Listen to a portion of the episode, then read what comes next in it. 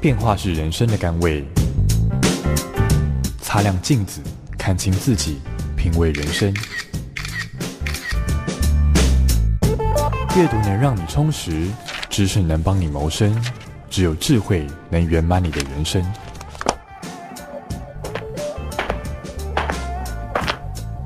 周末练金术。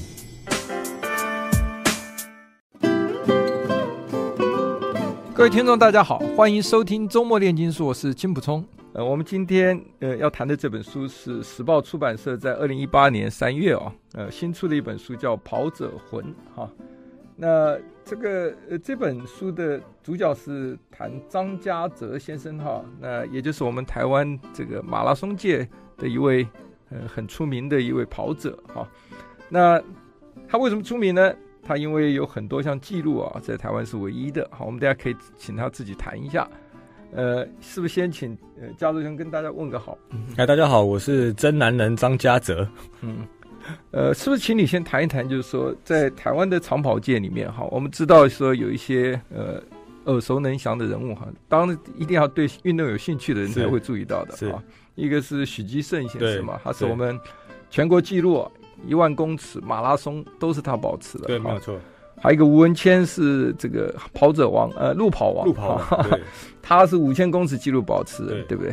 您要不要谈一谈您自己在这个这个目前在呃台湾这个马拉松界里面您创的一些记录？是，呃，其实也不算一些正式记录啊，都是一些大家去做一个统计的。嗯，比如说我是跑进两小时二十分。最多次的男人，九次，九次，对。嗯、哼哼那其实呢，自己是希望说能够有机会把成绩再突破了。嗯哼哼，因为毕竟呃，说实话，二二零在台湾的话，跑进去的人不算多。嗯嗯。然后能够跑到超过五次的就更少。嗯哼。对，然后所以大家就会很在意说啊，我我是跑了九次，嗯、那看可不可以可不可以跑到十次？但是我是觉得说，如果能够把自己的成绩再进步，像徐老师的记录是两小时十四分三十五秒，嗯哼哼，我觉得才是我你的记录是最好的，就是两小时十五分五十六秒，对，这是在二零一一年创的，嗯、对对对，所以我还是希望说能够再把时间推进了，嗯、对。有跑步跑马拉松朋友就会知道，跑到两小时二十分钟以内是有多难的哈。那没有跑的人，大概举个例，好像我们这种业余都是跑超过五个小时，有时候哈 四个小时多就算不错了哈。那当然，我也认识一个呃，这个台大老师，他很厉害。他说他恐怕是错过了自己年轻，他觉得自己应该是很好的这个马拉松选手，因为他退休之后，他居然跑入三小时内哈。是。他已经那时候已经是六十几岁了，嗯、哦，才可以跑出三小时，是，所以他自己感慨，他是不是早年呢、啊、错过了？应该是一个很好的马拉松选手。所以您还参加过一届奥运、两届亚运跟三届世界田径赛嘛？哈，对，没错。呃，哪一个哪一次的比赛，你的记录这个让你自己感觉到最满意，而且印象最深刻的？嗯呃，记录最满意哦。其实因为这三场赛事都在夏季，嗯哼，所以成绩都不算是说个人的最好的表现。嗯哼，那如果印象最深刻的话，其实还是在奥运。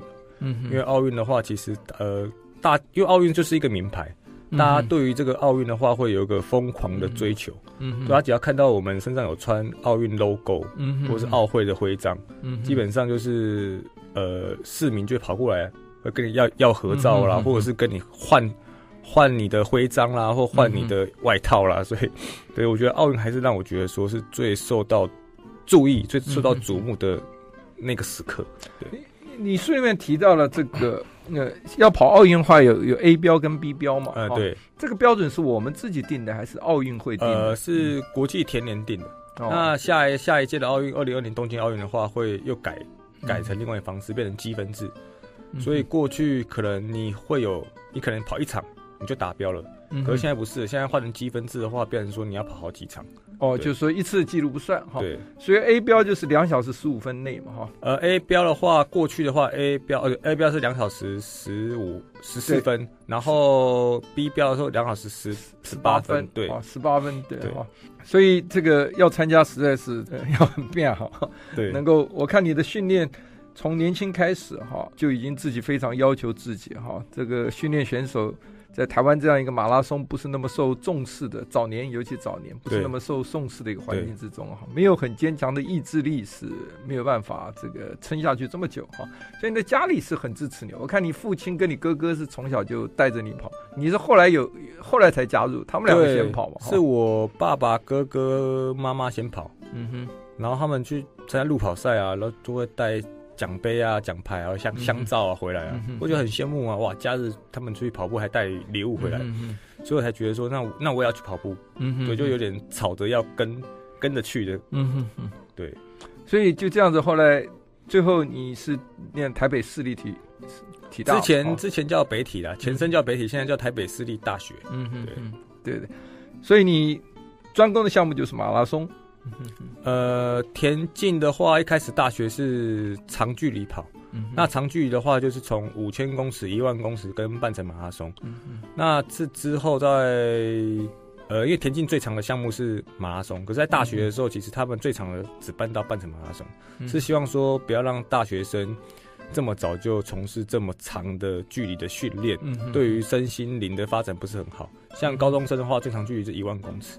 那国中生最长是一千五百公尺。对，我记得我们小时候有一个朴仲强，朴仲强啊，苏子林啊，都是很红。对对对。可是后来大家都有批评说，不应该那么早就让他去跑那么长程的嘛。对，对于身体，他是在身身身体在发展嘛，嗯，所以跑那么长程去，其实马拉松就是一个破坏身体，就是一个很自虐的项目。对对，我我记得我前面以前节目讲过，因为跑完以后，你其实你的肾都会有初级的受受伤。是，对。这个因为你都要经过四十八小时以后才有。可以慢慢恢复，对对对对对，所以，呃，这是一个非常需要这个超级心智这个能力的了哈。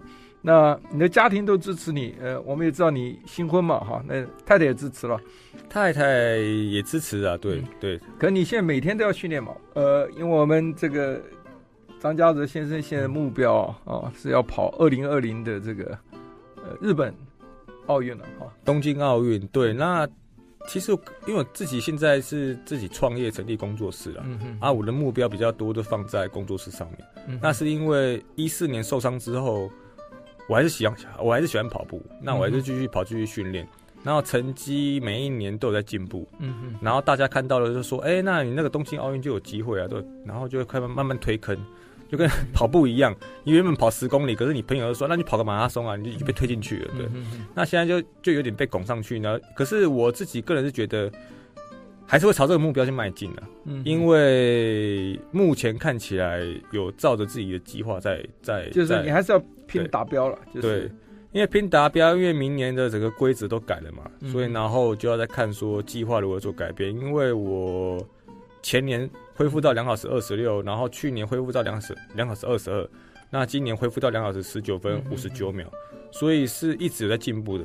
所以对于再去追求东京奥运这个目标，信心度上是足够的。嗯哼，因为如果没有前面这些计划的话，不会有这些信心嘛。啊，没有这信心的话，其实是不会追求东西。但人都要有梦最美嘛，哈，所以一定要先要有梦想，要有目标。对啦，有有一个目标，对。对，其实其实运动就是这样，很多人像你们是职业的运动选手，一般运动也都是就是一种自我实践居多了。哎，对对对，自己的要求哈，他不一定是要呃达到什么拿到牌或者是一定得名哈。不过对你们来讲，追寻的当然是就希望能够有突破，然后能够在国际舞台上能够有。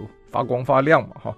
你刚刚提到你受伤，我想大家在长跑界的人大家都知道，就是说你的这个胫后肌啊，肌腱曾经断裂过，对对对，然后再去从哪里再找一块肌腱回来补了？左手的掌长肌，然后因为那条肌肉不是骨骼肌，它没有附着附着在骨骼上面，嗯哼，所以它不不不影响动作，对，嗯哼，那这条肌肉会。会有这条肌肉，是因为我们以前的祖先是需要攀岩，然后去采果实嘛，嗯哼，所以会多这条肌肉出来。那你所以它是多余的，现对现在拿掉是不会影响到你手的。现在对于我们文明的世界的话，这这这条是多余的，因为我们不会一直攀岩嘛，嗯哼。那左右两只手的肌力其实差一点点而已，没有说差很大，然后动作上也都没有什么太大影响，所以就取这条肌肉去呃补我的 进口肌肌腱，对。因为一般人认为你这个肌腱断裂以后啊，运动生命应该就报销了嘛，哈。那但是，呃，自己不放弃了哈。你是在二零一四参加这个世界半程马拉松的时候断掉的嘛，哈。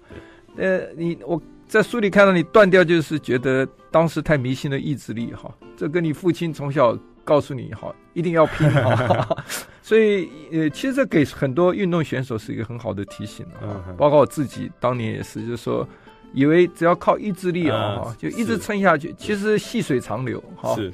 因为我当年跑步很多啊，很多。一起跑步的跑友，后来都逐渐看不到了哈，看不到都是运动伤害，对，就就退出了这个，对对对对，这个哈，所以这个其实是，不过你克服了自己用肌腱机再重新缝上以后，现在又再度的能够跑进这个呃两小时二十分内哈，这是呃大家都非常佩服的地方哈。那呃你自己现在刚刚也讲了，也是有从事这个文创嘛哈，我看你也也有一个叫做这个 Love Shoes 的台湾。这个 dot com 的这个网站是不是？Uh. 就是对，呃，你要不要谈一谈你这个？哦，那个 Love Shoes 其实是以前大学就有了一个想法。嗯哼，哼，那这个想法其实就是看到很多运动员他们就穿着破损的鞋子。嗯哼哼。那一直到也是我自己受伤之后，二零一四、二零一五年隔一年之后，嗯哼，那就觉得说刚好认识了很多跑团的跑友。嗯哼，然后大家就是会一直在换，大家大家一直很想买鞋子。他们可能社会人士经济能力比较好，然后就很多其实还是很新的鞋子，可是他们就觉得放着很久都没有穿，还在在在想购买新的新的新款的鞋子。那我觉得，那你这个鞋子放那么久也没穿，丢掉也可惜。是，那不如而且放太久，有些鞋子鞋跟就坏掉了。对对对。那想说，那那你就不要不然就就。分享出去吧，让那些真的需要的运动好手哈。那我自己也有很多大学同学已经到四处去当教练了。那有一些偏乡的，其实他们真的需要一些呃跑鞋。那跑鞋为什么那么重要？就是在于说，呃，过度磨损的跑鞋会造成下肢运动伤害的发生率。对。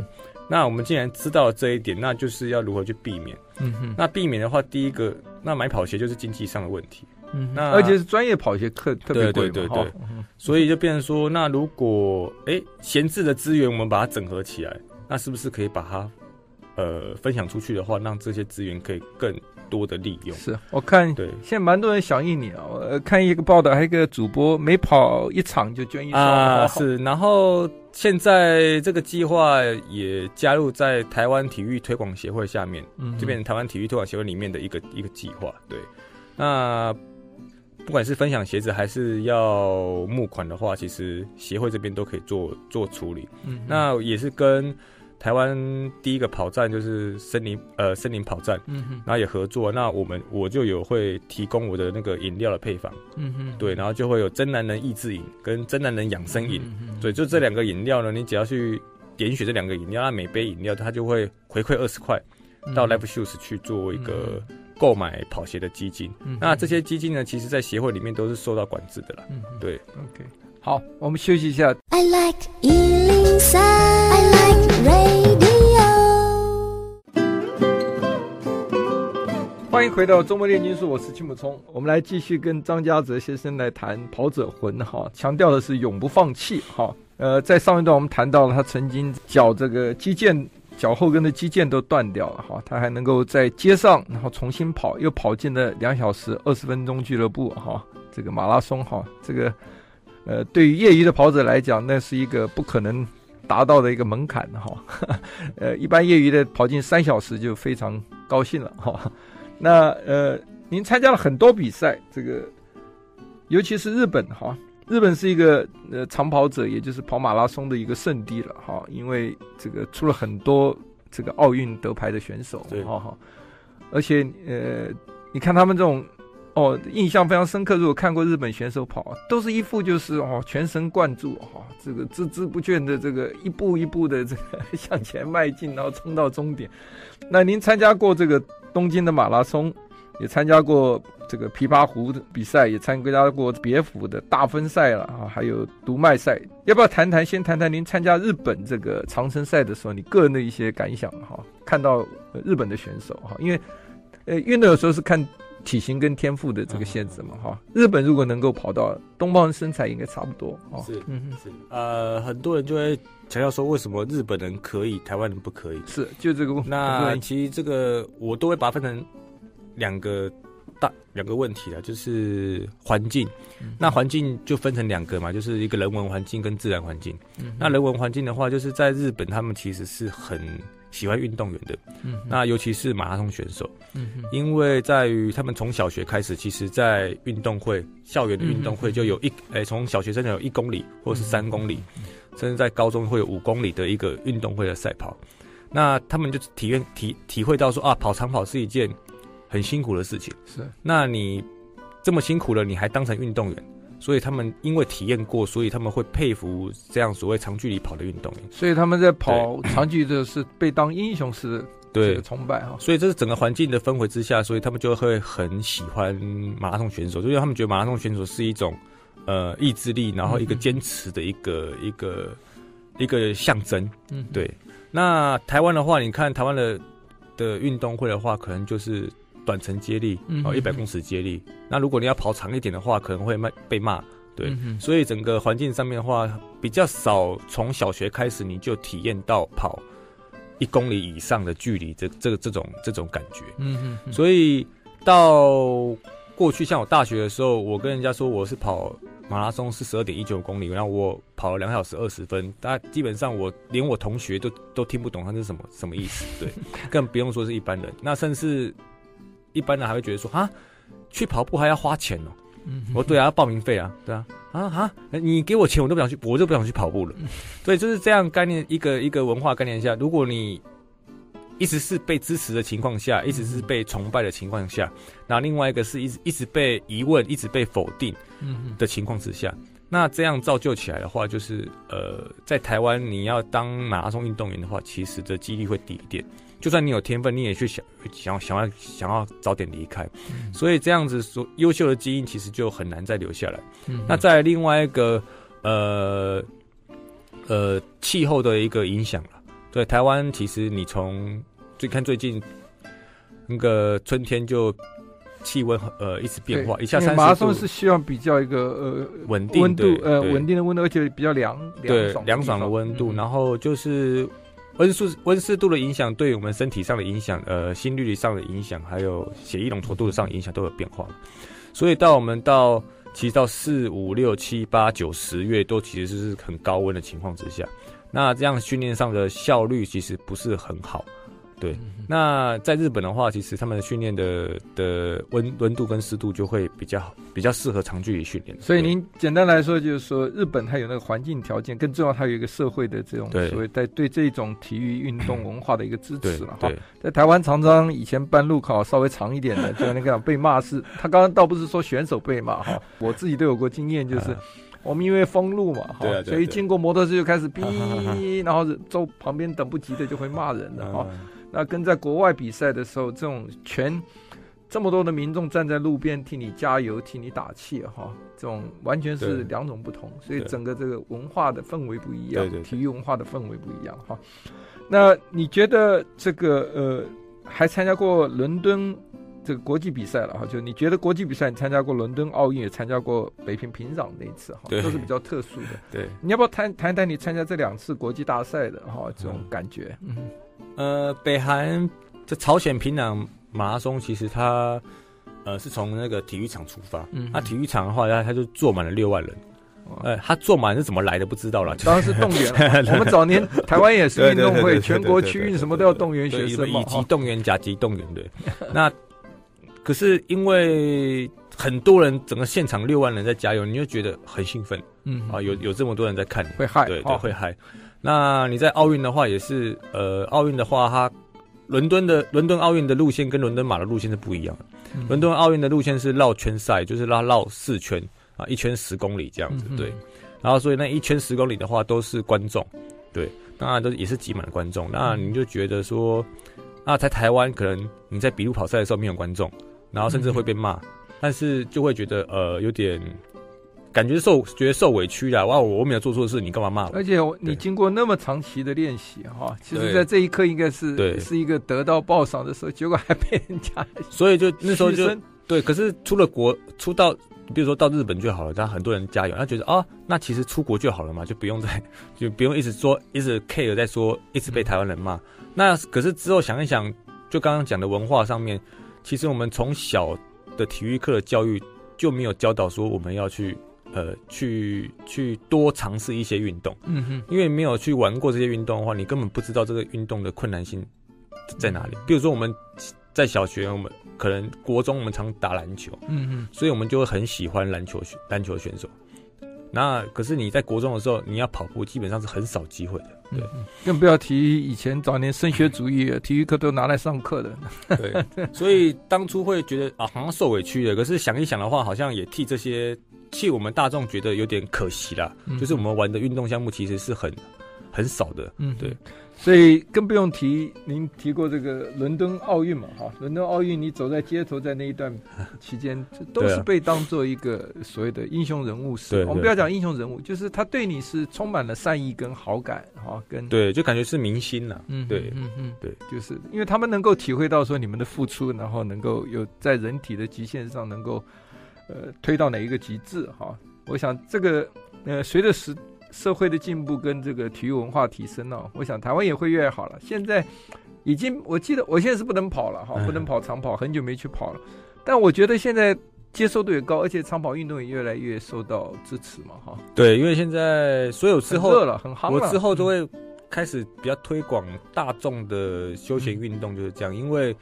你一定要基本的人人口数多了，他们呃玩过这个运动，他们还会支持这些运动员，嗯、所以才会，会体会其中的，才会有更多年轻人想要来当运动员啊。因为你当运动员的话，你可以变成明星，嗯、对，那比较多的年轻人愿意再留下来。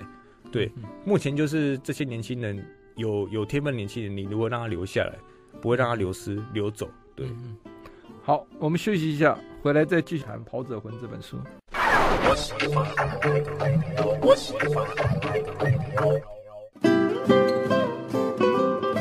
欢迎回到周末炼金术。呃，我们今天谈的是长跑马拉松啊，这个在台湾最近是越来越夯的一个哈，越多的年轻人。刚才这个谈到了，就是说他现在是希望能够让参加马拉松的人口越来越多，大家更能够去欣赏或者去支持这项运动了哈。那呃，您这个。投注了这么多时间精力哈，从十几岁开始跑嘛哈，都一直是在长跑上，整个非常专注的把自己的呃生命跟精力都投注在这个上面，呃，这中间一定碰到几个对你影响很深的人哈。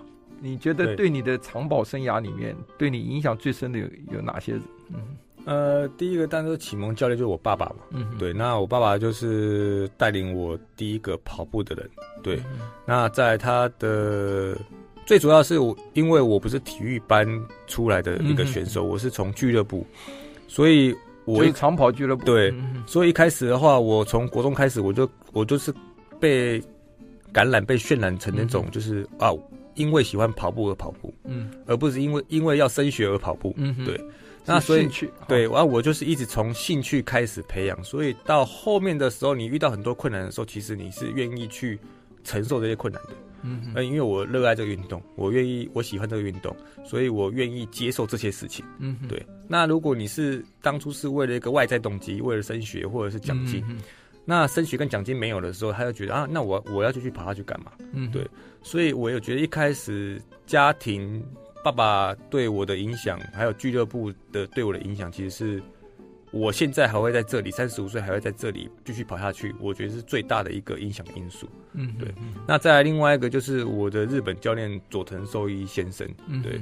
那其实因为以前俱乐部练习的时候，其实不是这么的正正统。对，因为你父亲也不是专业的哈，所以比较土法炼钢式哈。然后到大学的时候才开始比较接触比较多运动科学相关的一些知识。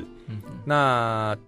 也是大大二的时候，在内蒙古遇到了佐藤寿一先生，然后他开始帮我做一个跑姿上调整，嗯、还有课。去内蒙古是参加他的训练，然后哎，对，异地训练，异地训练。那那在中国的话叫体育工作大队嘛，嗯、所以他们体育听起来像文化大革命的工作大队。呃，他们就是有点像公务人员，他们训练就是领薪水，嗯、然后比赛就这样子，对，啊，这是有点像他们的工作，对。嗯那我们去的话，就是我的我的我的经费给另外一个教练，然后住宿费给另外一个教练。可是佐藤寿一教练看到我就觉得，哎、欸，我们台湾来的，然后就很有心来到这个地方，嗯，然后他就自己主动来找我，然后说我的呃动作要有有哪些要改进，嗯嗯嗯，所以我就很惊讶，就第一个，原来还我还有那么多，我已经跑了七年了，可是我还有很多要改进的地方、嗯、啊。第二个就是说，哎、欸，我钱不是给你，可是你来教我。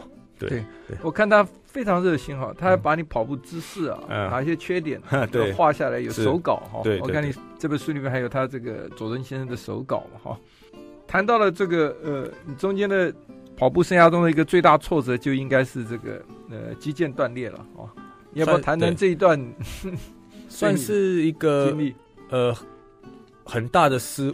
对自己决定上面一个很大的失误了，因为当时都觉得说啊很痛，然后还要硬跑，我就觉得那时候你是在丹麦参加这个二零一四世界半程的马马拉松，对，然后其实之前就已经很痛了，然后就觉得说那我用意志力可以撑过一切，嗯、对，那我们从小的教育就是这样子，对啊，嗯、然后好像意意志力万能，然后在跑到十八公里的时候，其实你就听到啪啪两声，哎，然后结果就就不会痛了。你那时候知道断了吗？不知道，不知道，你听啪啪两声也不知道，我只知道它不痛了。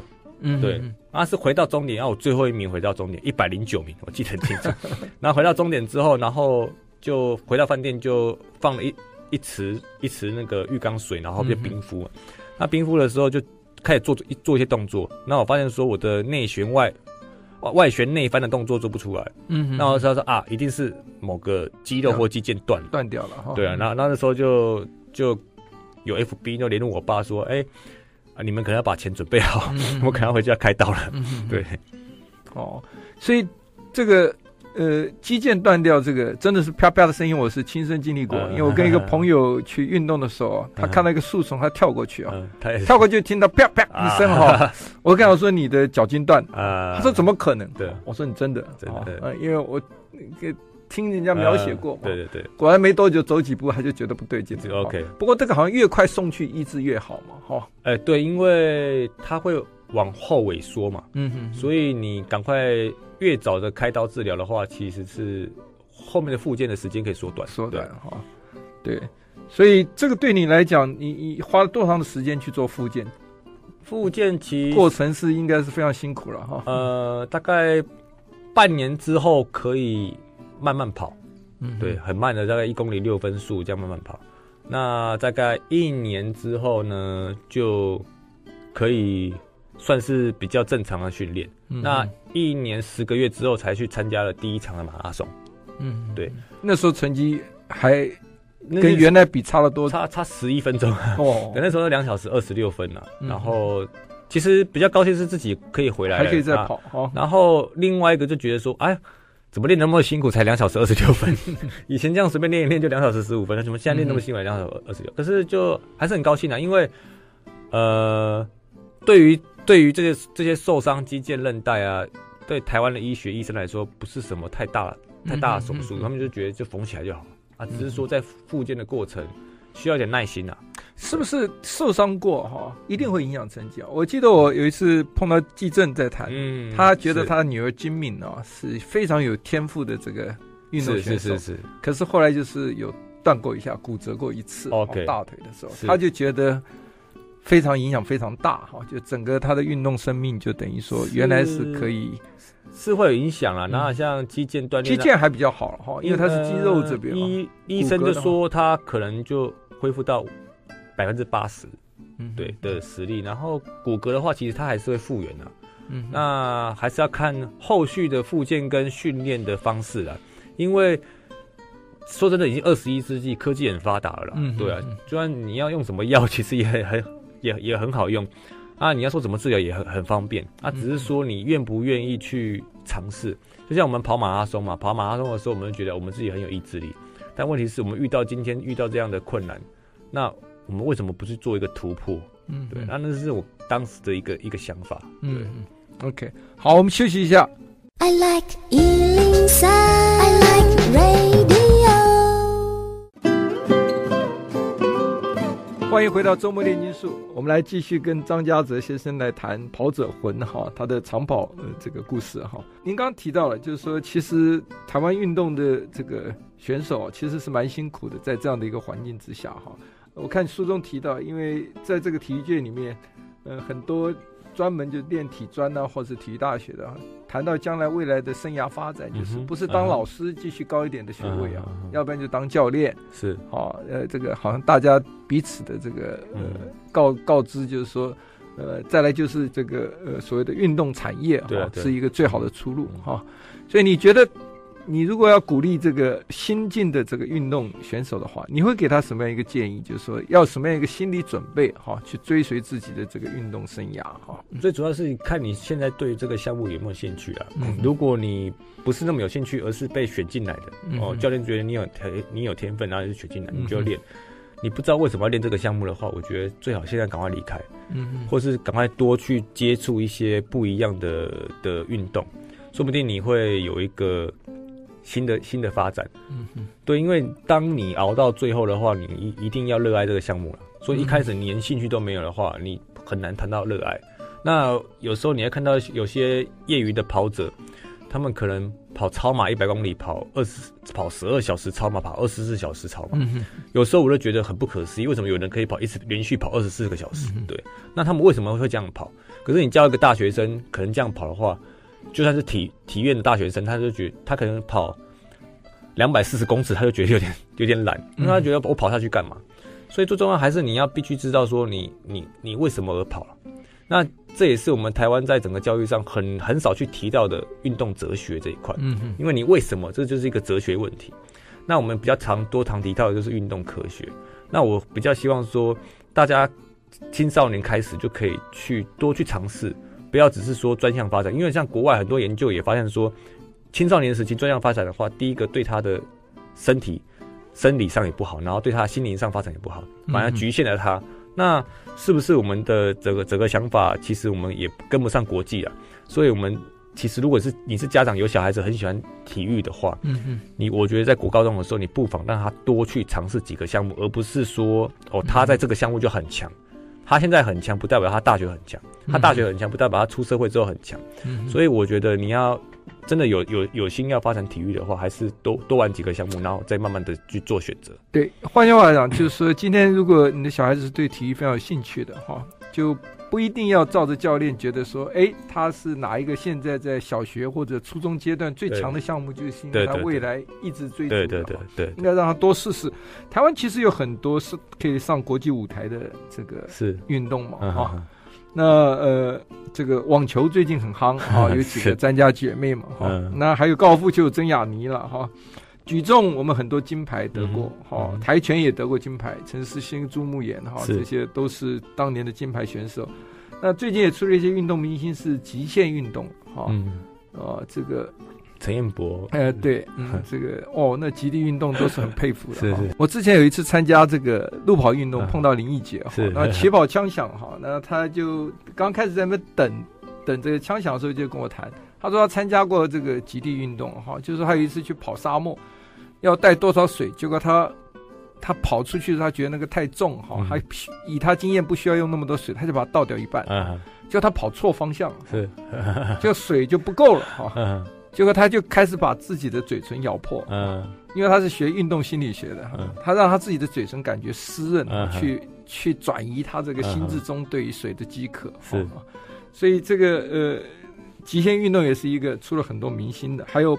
棒球啊，明星的哈，篮球在台湾都有，所以台湾体育文化其实马拉松真的是需要更多人去支持哈，因为它其实，在所有运动里面，大概我个人的感觉是最需要意志力哈，也是最辛苦的一个训练哈。就像你当初参加呃伦敦奥运的时候，没有给你递水哦，结果闹成了一个新闻哈，呃，大家才发现到这个我们其实马拉松呃出国的选手其实。呃，是多么的需要更多人的支持了哈。那呃，你自己觉得，呃，你自己走到现在这条路，你如果重新来一遍，你会有什么样的修正？还是你还有其他不同样的想法？嗯，修正，呃，如果重新的，还是会想要，还是选择马拉松，不会选择别的运动。呃、嗯。其实这跟家庭经济因素有关系啊。对，如果我家庭经济因素好一点的话，我也选择高尔夫球啦。哦，高尔夫球，因为我个人觉得高尔夫球选手比较帅一点，对，然后动作动作比较优雅一点。那高尔夫球是一个很注重技术性嘛，其实他对可是他们开他不是靠蛮力的哈，开球的时候也是需要爆发力的。嗯，那后面还有技术性，我觉得我还蛮喜欢高尔夫球这个运动。但是很多人说运动要公公平嘛，但是其实运动其实很难公平，只能趋向公平啊。公平是一个乌托邦。嗯那只能趋向公平，就像我的家庭的经济，我没有办法，我当个高尔夫球，培养我当当了一个高尔夫球选手，但是可以培养我当我当个马拉松选手。嗯，那有些选有些运动员的话，他们可能家庭不支持，那可能我们的起点就是不一样。对，嗯，不过现在高尔夫球我看到也有很多培训年轻选手的，对，环境比当年又好多了哈。